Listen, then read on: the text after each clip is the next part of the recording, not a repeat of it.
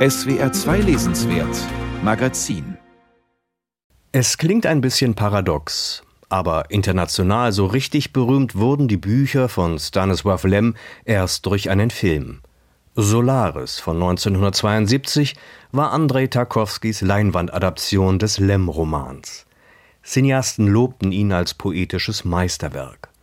Der polnische Autor aber empfand den Film als Zumutung. Er sei absoluter Kitsch, meinte Stanisław Lem und verfälschte seine erkenntnistheoretischen Gedanken, die weit über das literarische Genre der Science Fiction hinausreichten.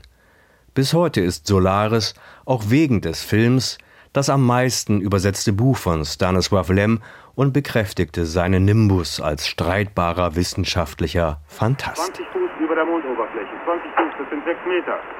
100 feet, three and a half down, 19 nine Sekunden, forward. 18, 17, 16. In der Hochphase der Weltraumbegeisterung in den 1960er Jahren, geschürt unter anderem durch die Mondmission der Apollo 11, faszinierten Stanisław Lems detailreiche Beschreibungen von astronautischer Technik ein junges Lesepublikum.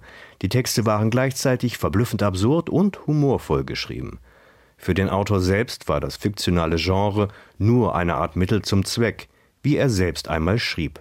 Als ich die verzweigten Äste des Baums der Naturwissenschaften zum Leitstern wählte, habe ich mich zugleich ungewollt für die sogenannte Science Fiction als unangenehme Nachbarschaft entschieden. Zeit seines Lebens war Stanisław Lem enttäuscht darüber, immer nur als fantastischer Autor wahrgenommen zu werden. Literarisch war er tatsächlich weit mehr. Ein bisweilen genialer Grenzgänger, der als Privatmensch nahezu unbekannt blieb.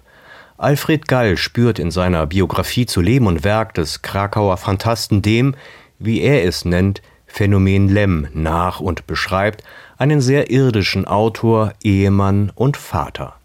Wie ein roter Faden zieht sich Stanisław Lems persönliche Erfahrung mit Nationalsozialismus und Stalinismus, mit Terror und Gewalt durch sein Werk. In seinen utopischen Welten fand er eine Art Asyl für die Gespenster der Vergangenheit, wie Stanisław Lem in einem Radiointerview von 1985 erklärte. Es war am Anfang die Freude an Fantasie und dann am Schluss oder sagen wir in späteren Jahren habe ich bemerkt, dass es nicht anders geht. Dass man über grausame Dinge nicht anders als, als lachend äh, schreiben kann. Oftmals bleibt einem beim Lesen seiner Texte das Lachen allerdings im Hals stecken.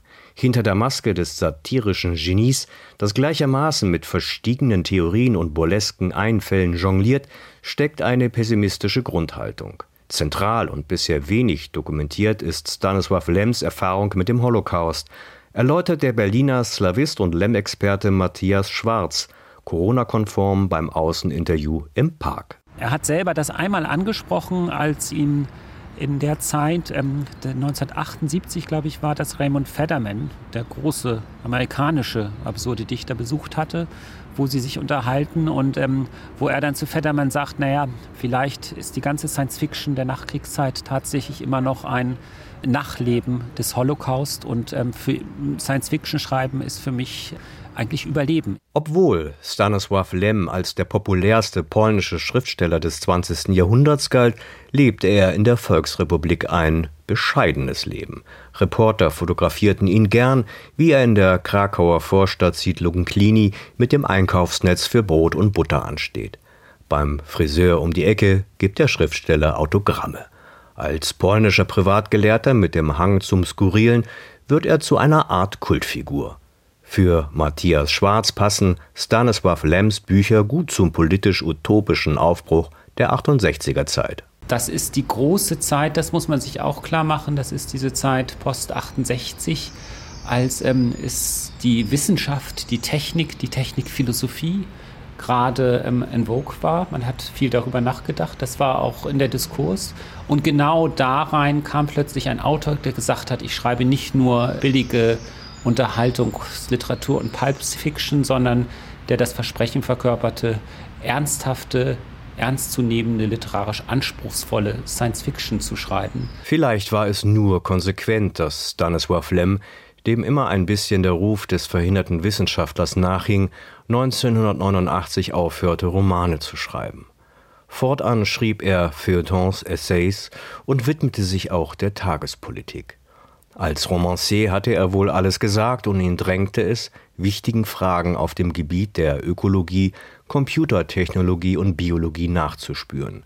Hier knüpft er an sein großes Traktat Summa Technologiae an, das er 1964 veröffentlichte. Das bis heute kaum wahrgenommene Werk ist der ambitionierte Versuch, die technische Zukunft der Menschheit vorauszudenken.